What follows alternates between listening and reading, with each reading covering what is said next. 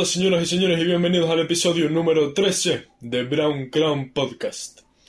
A modo de introducción vamos a empezar comentando la semana, como siempre. Estamos en semana de exámenes, semana de exámenes con un mes menos de clase y unas semanas que prácticamente fueron nulas. Y los contenidos, pues los profesores, los que hicieron, los que, los que pudieron, los adaptaron un poco a lo que hemos dado. Entonces, no, no está habiendo mayor problema, me falta una serie de exámenes. Y lo que he estado haciendo estos días es básicamente eh, en Word eh, hacer esquemas. ¿Y por qué los hago en Word? Pues para después ponerle una serie de colores a los apartados y que así se me vaya quedando un poco mejor.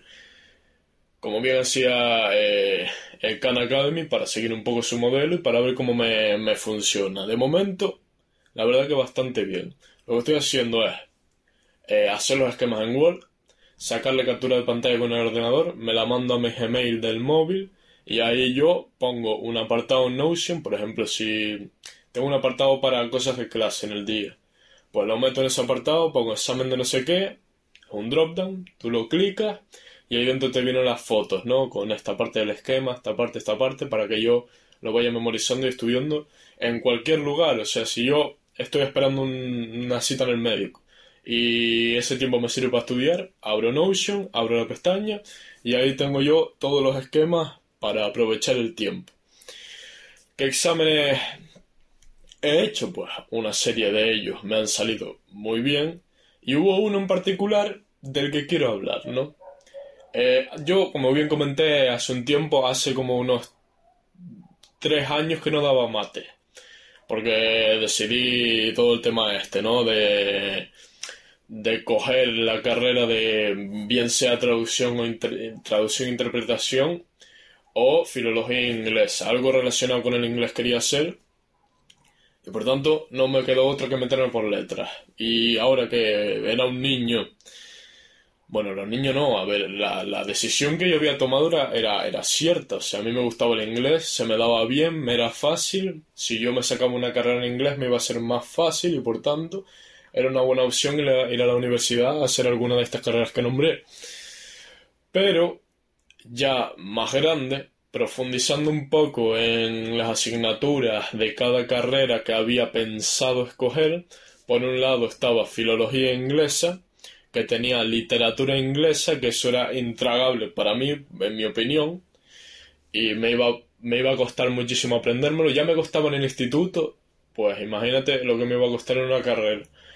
Y la otra era traducción e interpretación de idioma, que juntaba el inglés, o sea, una formación en inglés con una formación en alemán. ¿Qué pasa con, esta carrera? Que el alemán a mí es la peor cosa que se me ha dado en la vida. No sé si es porque eh, al principio cuando estamos aprendiendo alemán en, el, en la ESO, Hubo unos años que nos faltó unos profesores de alemán ahí y, estuvieron de baja y tuvo que venir un profesor medio mediocre y, no acabamos de dar alemán de la manera que teníamos que darla. Porque con el profesor del primer año estábamos bien encaminados, pero después hubo un rollo que, que, no pudieron venir, no sé qué. Y al final el alemán a mí es, es como el inglés, ¿no? El inglés tú, si, si, si no lo aprendes desde que eres bien pequeño y tú no atendiste en esa clase cuando tenías 5 años, 10 años y, se te pasó algún punto, algún matiz del inglés, el inglés es todo base y es todo ir construyendo sobre esa base. Y las personas que en su momento pues eran niños, eran tal y no les dieron ganas de atender eh, de chiquitos, si no tienes esa base, es imposible avanzar en el inglés y tener un lenguaje fluido, entender las cosas. Y es normal que en bachiller pues te encuentres personas que, que se les dé muy pero que muy mal el inglés y que no sepan casi nada. A mí me sorprende ver, ver a gente así. Porque yo, como, como me es fácil, pues no entiendo por qué. Pero si te pones a mirarlo fríamente, pues sabes que es porque esa base no la cogieron, no la cogieron bien. Y el inglés, esa es la peculiaridad, por eso hay muy pocas personas que quieren hacer carreras de inglés.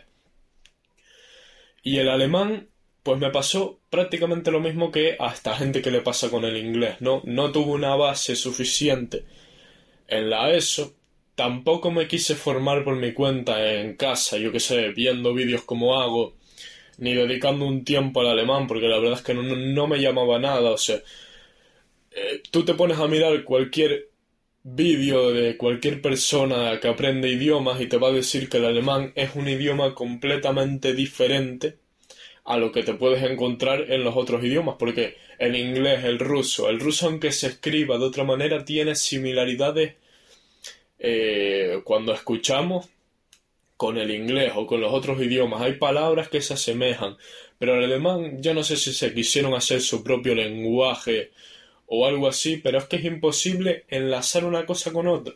Y tú cuando vas a hacer un reading, un writing o un, un ejercicio de esto, un examen para rellenar, con el inglés puedes llegar a sacar un 5 si no estudiaste. Con el alemán, olvídate, que no, no vas a acertar ni una, pero ni, ni, ni de suerte.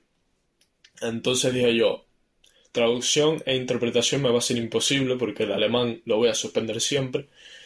La literatura inglesa también me va a ser imposible porque no, no estoy hecho para, para dar ese tipo de literatura. Es verdad que a mí me gusta leer otras cosas clásicas, pero no, no, y, otras cosas clásicas en español. Es que ya leer palabras complicadas y encima en inglés ya es un poco imposible y quita mucho tiempo y al final no disfrutas de lo que estás haciendo, ¿no?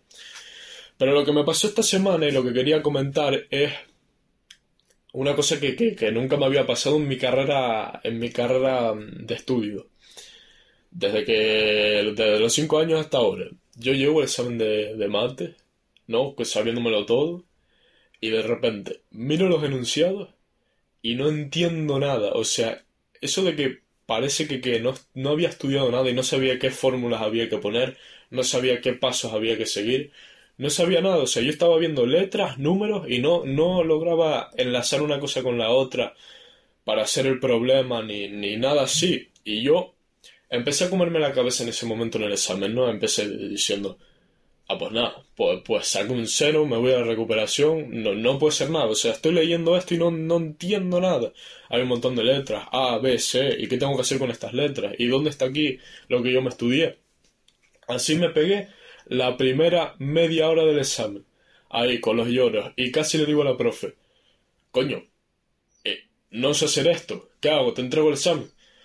Pero de repente me pongo yo a, a, a o sea, también intenté copiarme, o sea, yo mirando al examen del compañero y soy tan inútil que ni mirando el examen sabía lo que había que hacer. Imagínense el estado mental que tenía en ese momento. Y, nada, eh, me iba a rendir y de repente digo, joder, vamos a, vamos a, a intentarlo por lo menos, a, a, hacer algo aquí. Y de repente, eh, o sea, los problemas no se asemejaban en nada con lo que yo me estudié. Y yo digo, Vamos a ver, lo que yo me estudié tiene que estar aquí presente en alguna cosa, en alguna parte.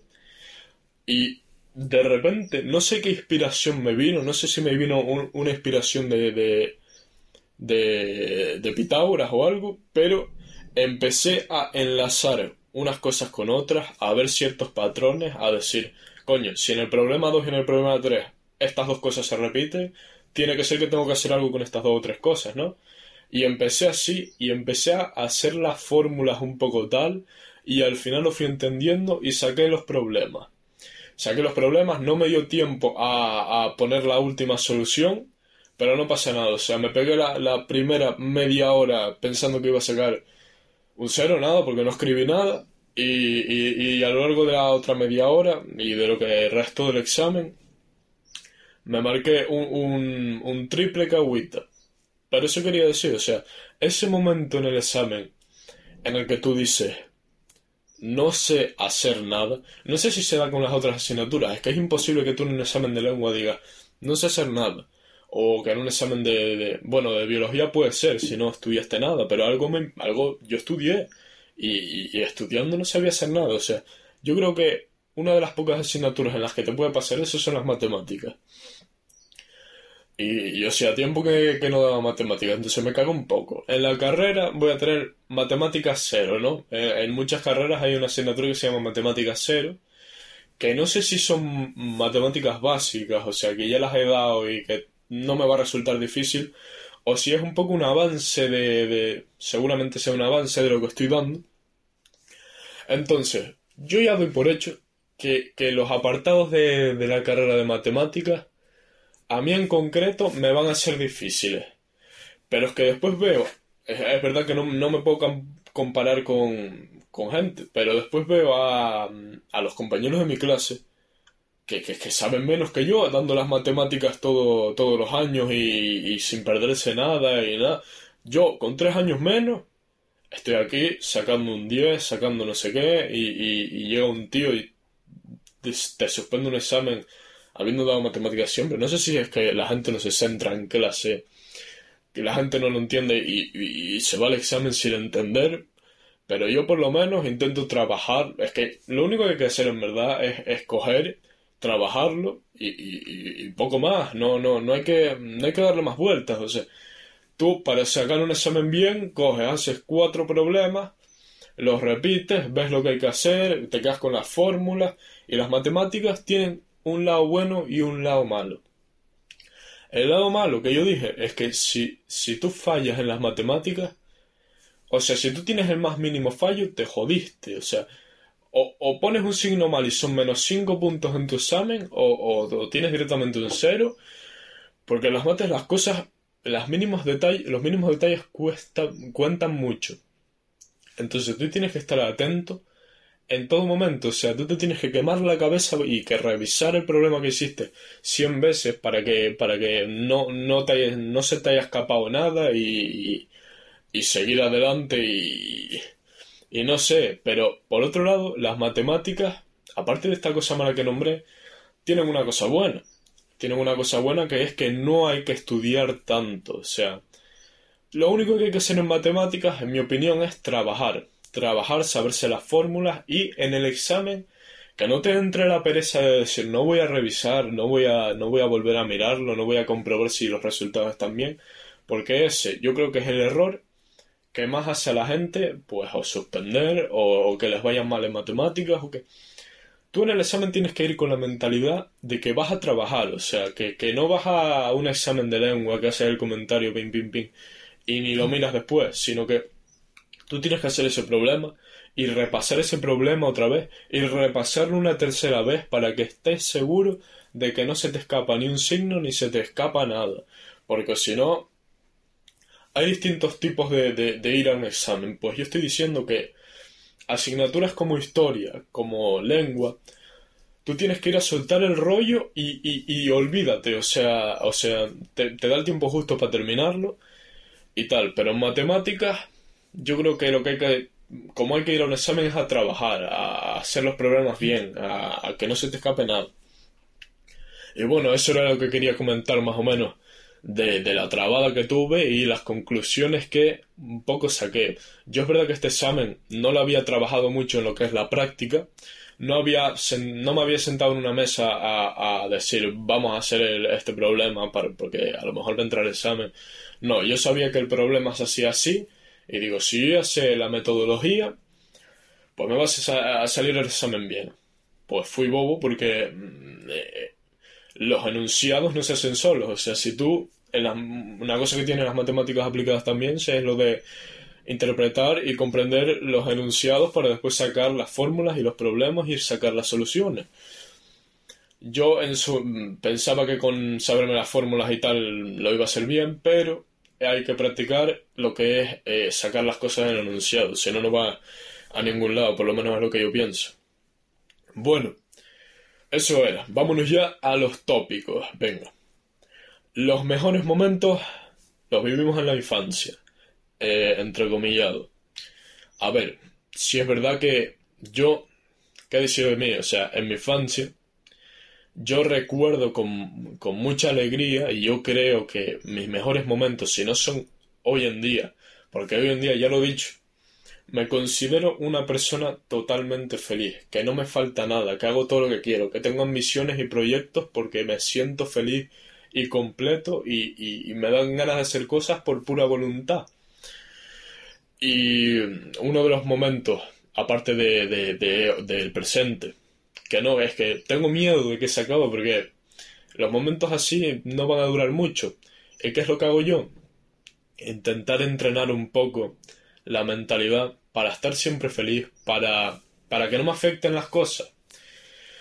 Y es complicado y es duro, pero al final si eres pesado, si eres, si eres muy pesado con tu, contigo mismo, diciéndote, paso de que estés mal hoy porque te haya salido un examen mal, porque te haya pasado esto con tu familia, porque cualquier cosa, yo estoy entrenando un poco eso y ser un poco un, escudo de, de mierda que no me entre y que no afecte a mi estado de ánimo. Pero como te estaba diciendo, como les estaba diciendo, bueno, depende de la persona que lo esté viendo, porque yo sé que hay personas que se ven cada episodio completo.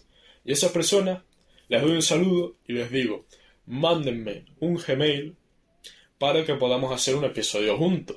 Que es verdad que, que tiene que venir gente, pero que si lo cuadramos bien, y si te viene a ti bien en una semana, pues de puta madre, vienes aquí, hablamos. Pero bueno, la verdad que quejarse de la infancia que tuve es literalmente un insulto, porque no, no, no creo que pudiese haber tenido mejor infancia, ni con mucho dinero, ni con nada material, sino la que tuve, porque me enseñaron los valores necesarios.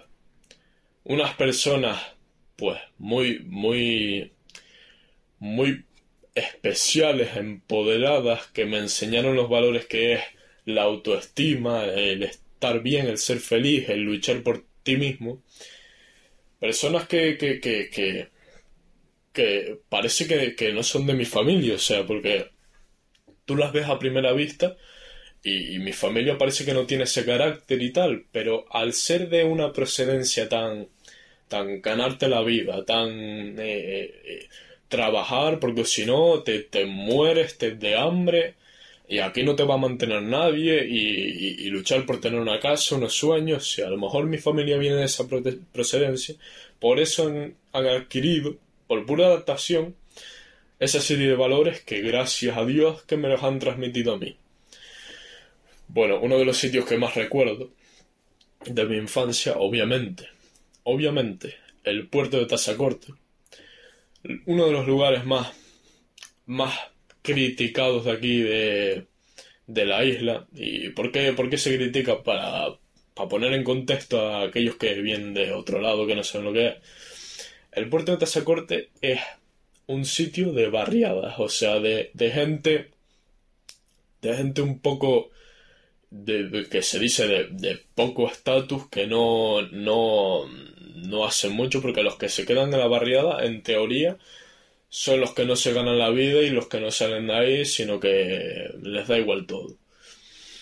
Entonces las calles están un poco que dan mala imagen, según la gente. O sea, yo no, no entiendo lo de mala imagen, porque una...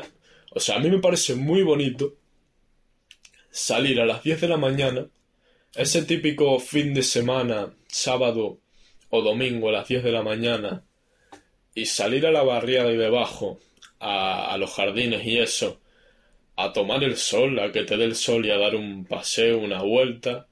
Igual es porque tengo mucho, mucho sentimiento nacionalista de decir, joder, esta es mi tierra, qué bonita es. Pero no, no, es un sentimiento que yo he tenido y que lo cuento aquí, de salir a pasear por ahí y a pesar de los comentarios de la gente, yo ver aquellas barriadas y sentirme en mi casa. O sea, en estos patios es donde jugaba mi madre.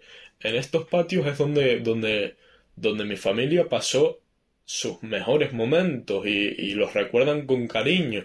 Y hay una plaza ahí para jugar al fútbol y he jugado yo mil veces.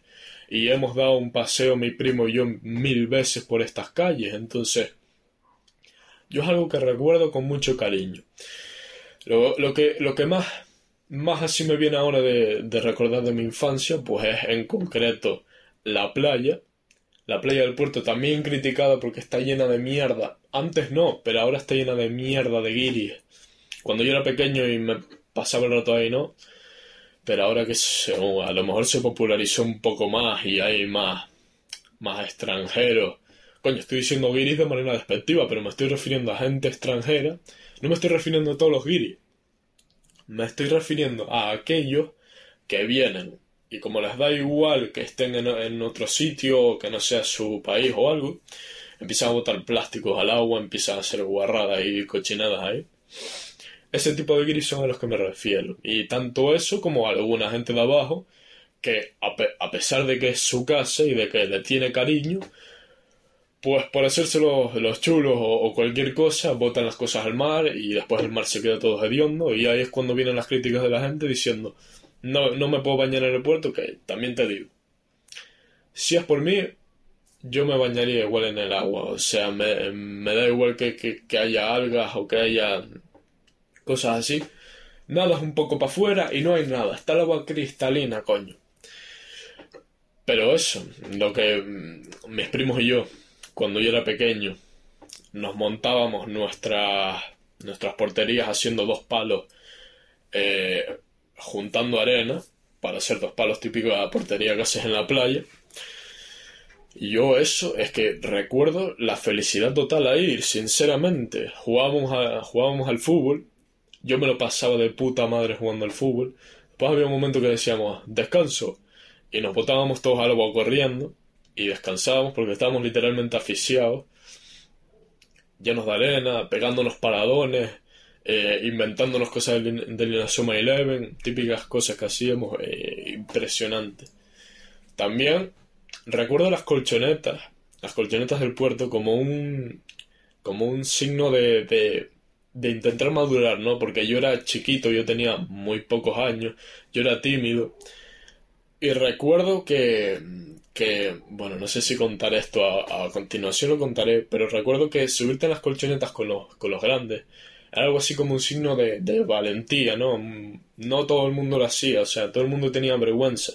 Y ya dar ese paso era un poco como, como hacerte más grande, ¿no? Como subir ahí con los grandes, estar ahí. Eh, y, por supuesto, las cosas que había en la colchoneta, porque te dabas una serie de palos que eran impresionantes. Y fajarte con, con los niños en las colchonetas era como, todo un salvajismo, pero que estaba guapo y que tú podías subir un poco tu confianza y subir tu estatus, pues metiéndote ahí haciendo cosas, ¿no? Había un... Antes, cuando estaban las otras colchonetas en la playa, ahora hay, hay otras nuevas, había un... No sé, un palo así no sé, no sé cómo llamar eh, al, palo ese, pero era un palo que rodaba para los lados, ¿no? Y tú tenías que cruzar todo el palo hasta el final, y si cruzabas todo el palo hasta el final ganabas, ¿no? Ahí había gente que literalmente se hacía luxaciones de, del hombro, de la pierna, de todas las cosas. Entonces, no se que pasar por el palo ese era algo que, que, que era fácil, ¿no? Que, que era divertido.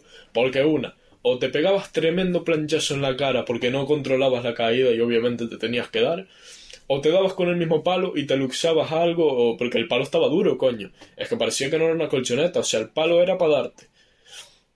Y yo me acuerdo que la segunda vez que yo me metí ahí, me pasé el palo completo. Y eso ya fue, bueno, yo soy el rey aquí, yo, yo inventé, yo inventé el fuego, o porque era una cosa que, que, muy poca gente lo hacía. Entonces, una subida de confianza que, que, me pareció bastante, bastante divertida y que es entrañable, ¿no? Recordar cosas así. También, una vez, con mi familia, recuerdo, que me metí, me metí debajo de, de un, una especie de coche de estos de que das, das tu pedales en el agua y que puedes ir por, por el mar en la costa de la playa para donde sea, ¿no? Pues se ve que hay un, había un tobogán para tirarse y yo una vez pues voy y me tiro. Me tiro del tobogán y de repente me meto debajo del coche, o sea, tenía estaba haciendo tope con el coche, no podía salir del agua para arriba, me estaba ahogando y estaba dando cabezazos para arriba eh, al coche para, que, para poder salir, que no podía, tal. Mi madre se puso histérica. Y, y, algo que, que, apenas recordaba, pero me acaba de venir, de venir ahora. Y nada. De repente, no sé qué coño hice, no sé, no me acuerdo, pero... Es mi madre que se acaba de, se acaba de mover. Casi se me caen todas las botellas con el estampillo que acaba de buscar. Pues lo que estaba diciendo, mi madre se puso histérica y yo no me acuerdo lo que pasó en ese momento, que de repente salí del agua para arriba Y no sé todo el mundo le Eso fue un momento que literalmente casi me muero con la coñada. Es que hay muchos momentos en la vida que tú casi te mueres con la coñada. Y bueno, a ver, eh, no, no, no sé cómo contar esto, pero hubo una vez que mencioné, no, en, su momento, que yo, una pareja, la conocí en, en ese momento, una pareja de las que tuve la conocí en ese momento en, en el puerto. Mi primera relación fue, fue ahí abajo, o sea, es icónico, ¿no? Que mi primera relación haya sido en el sitio donde yo, pues más feliz me sentí en mi vida, como ya digo, hasta ahora. Porque ahora estoy en mi mejor momento, sinceramente, de todo, de autoestima, de, de, de, ambición, de, cosas que...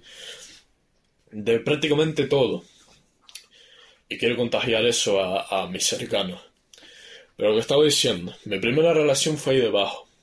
Fue... Mm, también fue un poco un paso de decir, voy a dejar de ser un niño tímido y voy a, voy a empezar a hacer cosas ya de, de, de, de, tío guay, de, tío chulo, de, yo qué sé, para crecer mi ego y para tal, pues digo yo, coño, es que, hay que ser, es que en ese momento yo tenía que ser valiente para tener una relación, porque era para mí, o sea, yo sé que hay muchos niños que se han criado en cualquier sitio estos que, que tú no tienes vergüenza y aprendes desde chiquito que la vergüenza pues no existe, ¿no?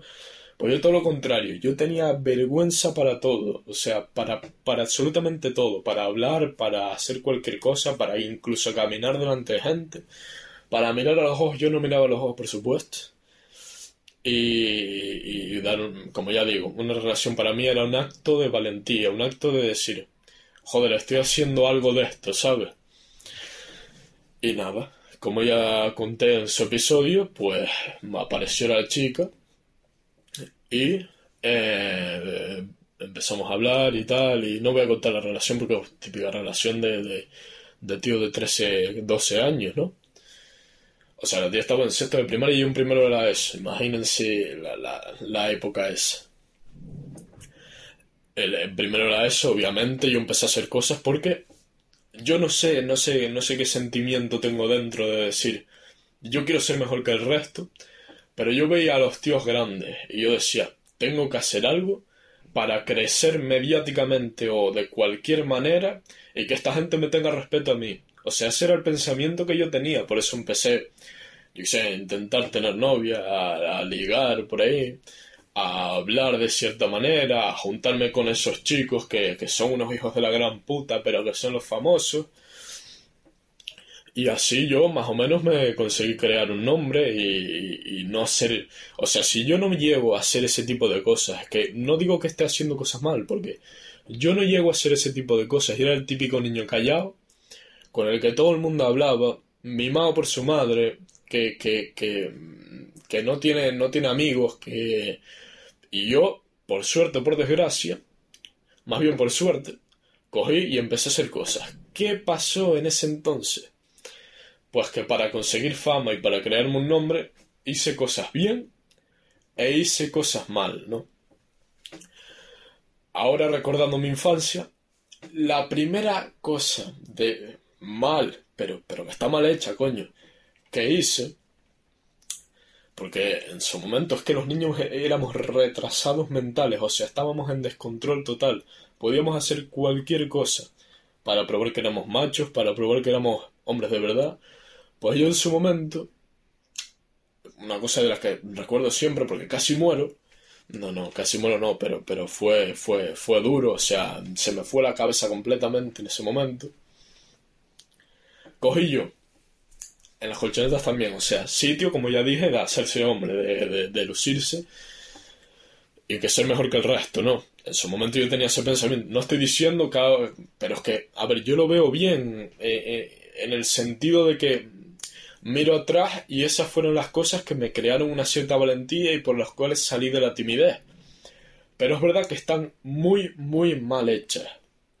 Imagínense yo, con 12 años, con 12 años, siendo un puto niñato, y de repente veo una tía subiéndose a, a las colchonetas, que a las colchonetas tenías que subirte por unas escaleras, ¿no?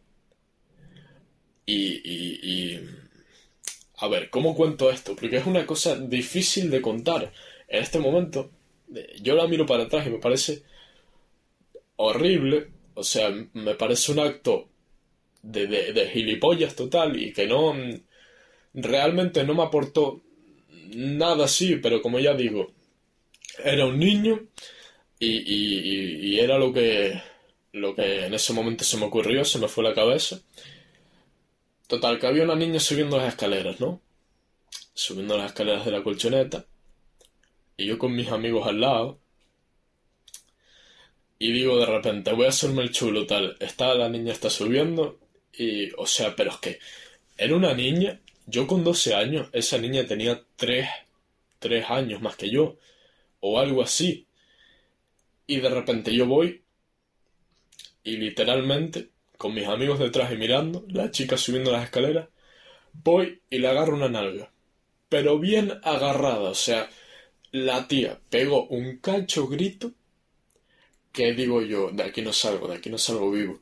Viene la tía, me boto al agua, salgo yo corriendo, empieza a pegarme los típicos, los típicos garrazos estos de tía en la cara, empieza a intentar hundirme y, y, vienen mis amigos a decir, ya está, ya está, no sé qué. O sea, porque la tía era, o sea, la tía tenía tres años más que yo en esa época. O sea, yo era un enano y la tía era un gigante, para, para ponernos en contexto.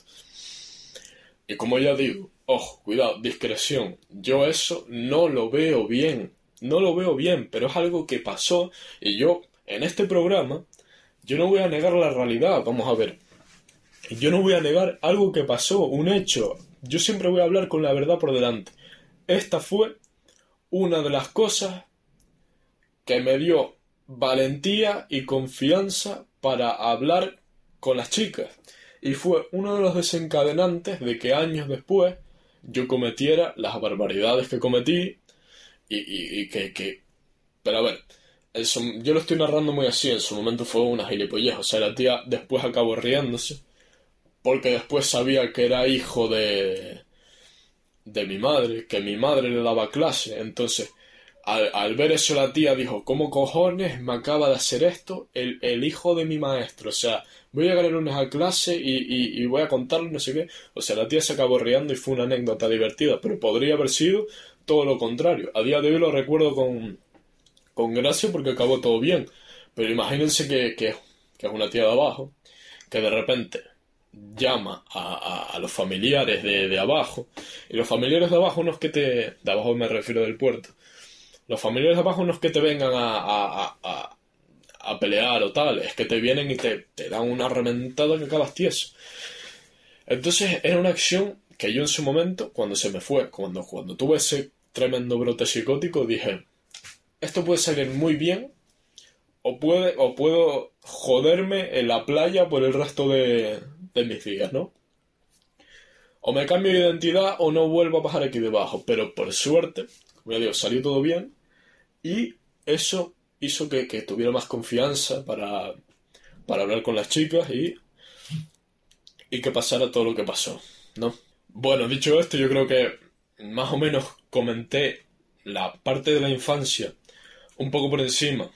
Algunos puntos no los he comentado, pero es que este tema es tan amplio que tengo pensado traerlo muchos otros episodios, o sea, seguir contando anécdotas de cómo, cómo logré quitarme un poco la timidez, cómo, cómo logré ser más abierto, que fue con cosas así, fue con cosas malas, otras muy buenas, pero algunas fueron malas y, las malas las quiero narrar y las quiero comentar para que ustedes vean el tipo de cosas. Hoy solo me dio tiempo a, a, a hablar de, de un tema, pero es que me extendí mucho y este tema como ya digo, lo voy a ir trayendo más veces, muchas más veces. Voy a ir comentando cosas.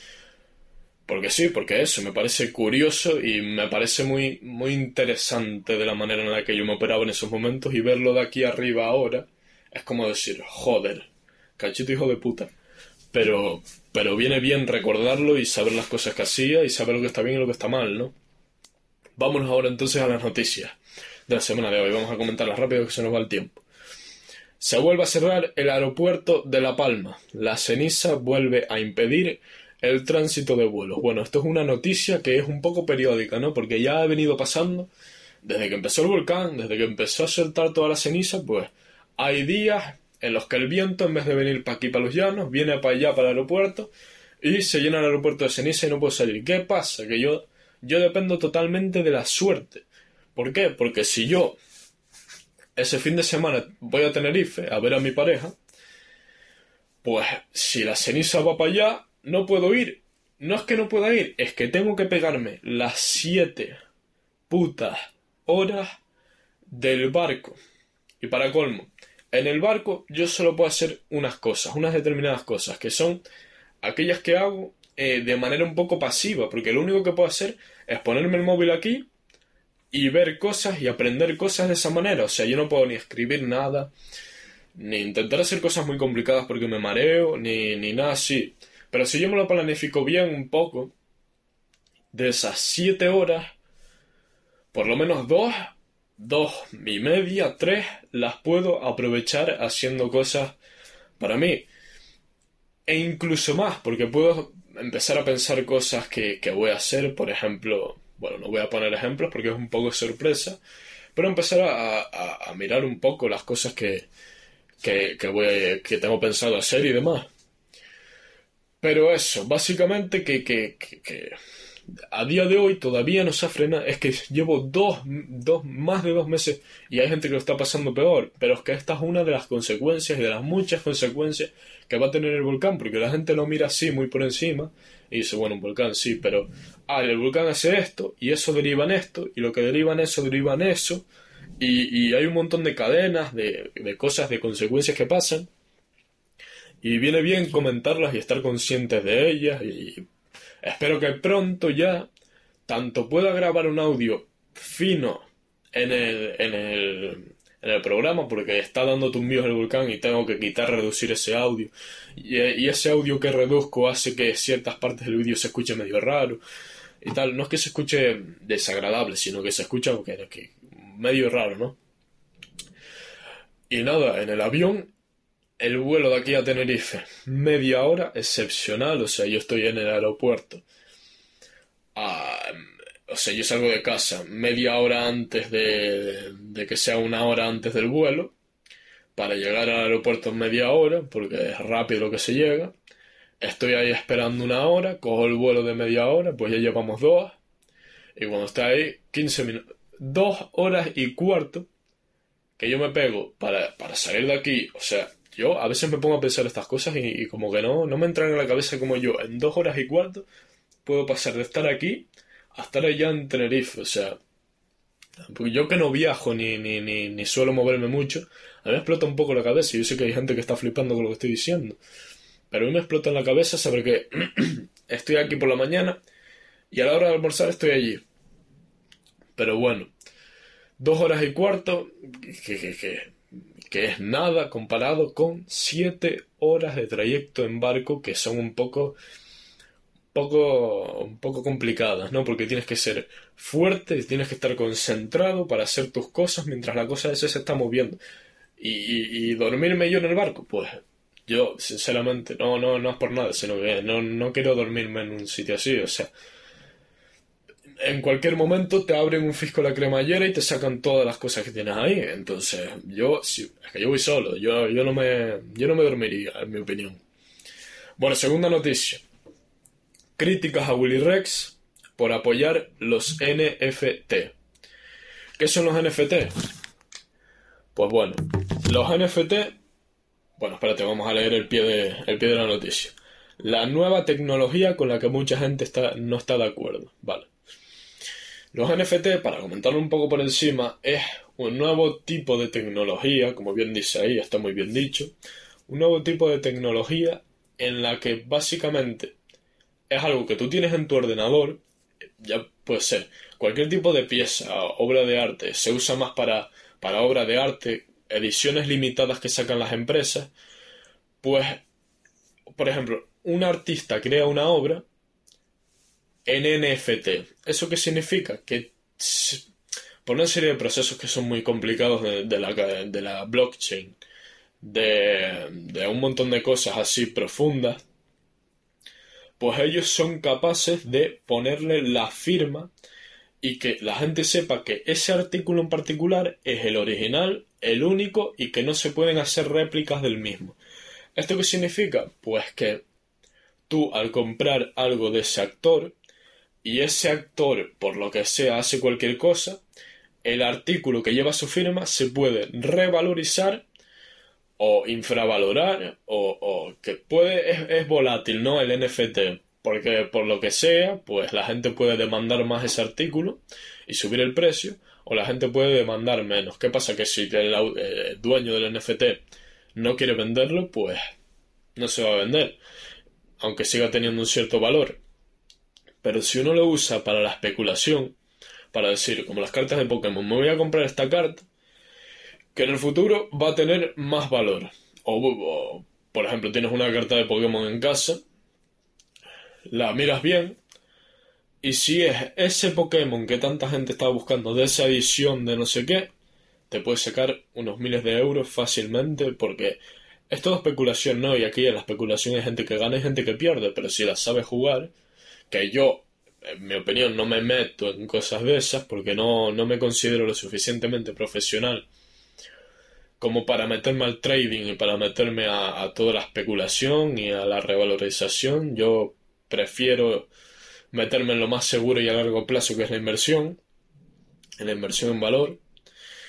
Pero eso, la, la, la, gente que no está de acuerdo con las NFT es la gente que no está de acuerdo con la especulación, con el trading, con a lo mejor es gente que ha tenido un pasado un poco un poco malo con tradear ciertas acciones y que les salga mal porque el, la, el 95% de personas que tradean les salen el 95% de las acciones que hacen mal a lo mejor le cogen mucha rabia a este tipo de metodología y acaban odiando los NFT, pero a mí me parece una cosa que bien para el coleccionismo o bien para el negocio, porque hay empresas que sacan su logo en NFT y eso se, se lo pueden comprar por no sé cuántos miles de euros y puede ayudar un poco a aquellas empresas a, incrementar un poco lo que es la, la equidad de la empresa, ¿no?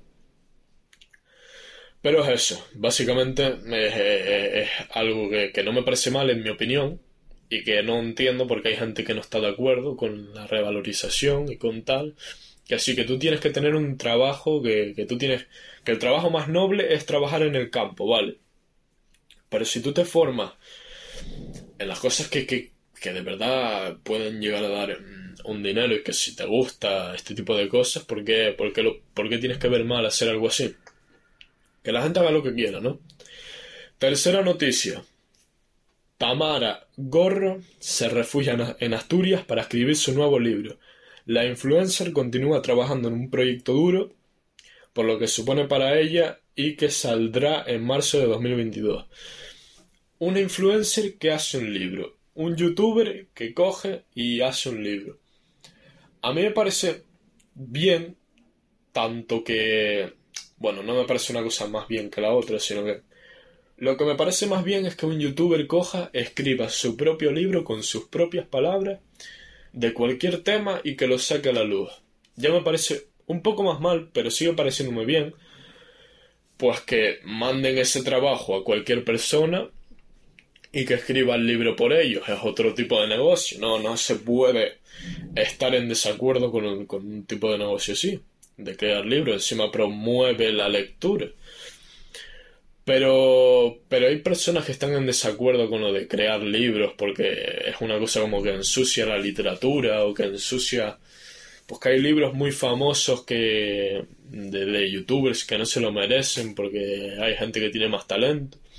Y es como todo, es como la música pasa lo mismo, hay gente que critica, pues hay gente que no critica. Y en un montón de campos pasa lo mismo, que hay gente famosa que no se lo merece, según la gente, pero es que si tienen la audiencia es que o bien por suerte, o bien porque han sabido marketing, o bien porque cualquier cosa, se lo pueden merecer. ¿Y qué pasa? ¿Por qué traje esta noticia del libro? Señores y señores, voy a comunicar que estoy ya dando los primeros pasos que siempre desde pequeño, ¿eh?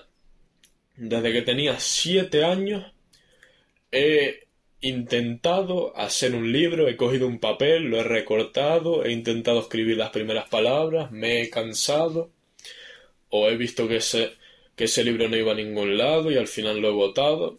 Pero señores y señores, yo creo que ahora tengo una historia que contar. Y si tengo una historia que contar, tengo un libro que hacer. ¿Por qué? Porque lo voy a hacer con pasión, no me voy a cansar, voy a escribir cosas reales, va a ser un libro que esté bien escrito, con buenos sentimientos, con... Porque desde un primer momento no voy a ser como antes, o sea, desde chiquito yo siempre he cogido la primera página y me he puesto a escribir directamente. Grave error porque, porque de repente escribo una página y, y, no sé cómo seguir y a lo mejor lo conté todo lo que tenía pensado o algo así. Pero yo tengo una historia larga ya que contar. Entonces, esa historia la voy a dividir en ciertos puntos, en ciertos capítulos, y mi intención no es sacar un libro muy largo, o sea, mi intención es hacer un libro corto, más bien resumido, de una historia que no voy a decir de momento. O sea, ese libro va a salir a la luz. En, en tiempo, o sea, no se piense que va a ser mañana, o sea, ese libro voy a dedicarle una media horita al día, o sea, que da para largo, eso no es una cosa que, que, que, vaya a salir a corto plazo ni mucho menos, o sea, igual en, años, en uno, o sea, no, no, no en cinco años, pero en uno por ahí, que yo vaya pensándolo todo, que si haciendo esto, que si haciendo lo otro, escribiendo, escribiendo, escribiendo, y que al final termine de narrar la historia, termine de narrar todo lo que, todo lo que quería contar, y que pueda sacar el libro. Y bueno, eso es un poco un, un tráiler, un adelanto, que ya lo voy narrando por aquí como avanza y todo, de lo que tengo pensado. O sea, no, nuevo proyecto, nueva cosa, porque yo estaba viendo que yo me pasaba escribiendo 30 minutos al día, una especie de cartas o boletines o diario de lo que estaba haciendo más o menos, que tengo pensado subir al apartado del boletín en un futuro para que ustedes vayan viendo cómo lo hacía yo en mis inicios, cómo iba yo montándome cada cosa, qué cosas me pasaban en mi vida y cómo las iba adaptando a lo que estaba trabajando y a mis proyectos. Eso es básicamente lo que estaba haciendo, pero ahora voy a hacer eso por un lado y escribir mi libro por otro. Bueno, cuarta noticia. Stacy se somete a una liposucción completa para definir su silueta. Quiero volver a mi figura de antes. La medicación le hace estar mejor, pero a consecuencia engorda y no se siente a gusto, ha explicado Pablo Pisa. Bueno, lo de, lo de lo de las influencers y este tipo de imagen de. de. No, no, de, no de imagen saludable. O sea, si dieran una imagen saludable, yo no traía esta noticia aquí. Pero eso de promover la. Al fin y al cabo, lo que es la anorexia. De promover que, que tú tengas que tener la cintura de no sé cuántos centímetros, sabiendo que hay gente que, por su complexión física y por su genética, es imposible o sea, es una cosa imposible que lleguen a tener ese diámetro, esa medida de cintura, porque tienen las caderas, yo qué sé, por genética las pueden, las pueden tener aquí, lo máximo que pueden bajar, o sea, estoy hablando de desnutrición, lo máximo que pueden bajar es hasta aquí, y ven esa medida, esos centímetros, y se frustran, empiezan a dejar de comer, y ahí es cuando vienen los problemas, ¿no? Entonces yo no estoy muy a favor de, o sea, yo prohibiría completamente, así mismo lo digo, yo prohibiría completamente a las influencers esta de, de belleza que dan una imagen que tal, que sí que tú puedes hacer lo que quieras con tu cuerpo, pero siempre y cuando no dañes a la otra persona, ¿no? Y este, tip, este tipo de, de, de acto yo lo considero hacer daño de manera encubierta, de manera indirecta. ¿Por qué? Porque si tú no dices explícitamente, tienes que ser flaca, no sé qué, pero tú haciendo lo que te gusta, llegas a dañar a otras personas. Es como si a mí me gustase pegar a gente por la calle. Sí, estoy haciendo lo que me gusta, pero estoy dañando a otras personas. Esto es lo mismo, pero indirectamente. Tú das una imagen flaca de, de, persona anoréxica que es incluso imposible para algunas personas de conseguir, como ya digo, por su complexión física y por su genética y de repente das esa imagen y lo que haces es hacer daño de la misma manera que tú pegas a una persona, le haces daño psicológicamente a una niña que tiene una cierta complexión física y que no puede conseguir esa cintura, que se vuelve anoréxica, que deja de comer. Y yo prohibiría a este tipo de personas, a este tipo de influencers, por mucha libertad que haya, completamente. Que si quieren lo hagan clandestinamente, yo qué sé, pero que no lo muestren al público porque nos jodemos todo. Vámonos ya a la última noticia, a la quinta noticia del día de hoy. Ángela Mármol.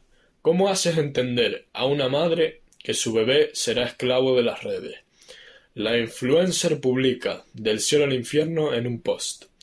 Un libro en el que aborda la presión que supone exponer su vida, exponer su vida a millones de personas. Hace unas semanas atrás me parece que ya tocamos un poco por encima este tema, pero no, no, no dijimos más bien las cosas que yo, que yo quería decir. O sea, Tú cuando muestras a un bebé en las redes, yo no sé si es una... O sea, ¿tú qué estás valorando? Estás valorando dos cosas aquí, ¿no? Por un lado, el beneficio económico que te puede llegar a dar ese bebé mostrándolo en las redes y por otro lado, la seguridad de tu bebé y que no venga un enfermo mental a cogerte el bebé y hacerte lo que quiera porque es un, porque lo vio en las redes y sabe dónde vive y sabe, o sea, ¿Qué, dos cosas estamos valorando aquí? Y tú como madre, ¿qué, ¿por qué puto lado te vas a derivar, no? O sea, yo me parece, cada vez que veo una, una madre que no digo que suba una o dos fotos del bebé, eso está completamente bien y es lo normal. Pero digo que ya base su, su, su, su TikTok, su Instagram, su canal entero en grabar vídeos a su bebé y, su bebé y su bebé y así. Yo digo, pues no eres una buena madre no eres una madre responsable, no, no quieres a tu hijo, no, no eres consciente de, de las cosas que le pueden llegar a pasar. Y lo siento mucho, pero eso es un acto que te hace ser tanto una mala persona como una mala madre, que ya son dos adjetivos que me harían a mí y cualquier persona no acercarme a ti, y por tanto, yo no te voy a ver, no voy a ver tu canal, pero esto es una cosa muy difícil de decirles a, a las personas que ven este tipo de canales, porque a lo mejor tú has, visto este canal toda tu vida y ahora de repente yo te digo esto y, dices, pues tengo un cierto apego con esta persona, falso, o sea, tú no tienes nada con esa persona ni te va a conocer en la vida, pero tú dices, ay, esta chica es no sé quién, está hecha no sé cuánto, pero no, porque la raíz es que la chica está exponiendo y está sacando beneficio económico de su niño indefenso en redes. No hay nada más que comentar. Y bueno, dicho esto, terminamos aquí Brown Crown Podcast, episodio 13. Ya saben que me tienen toda la semana.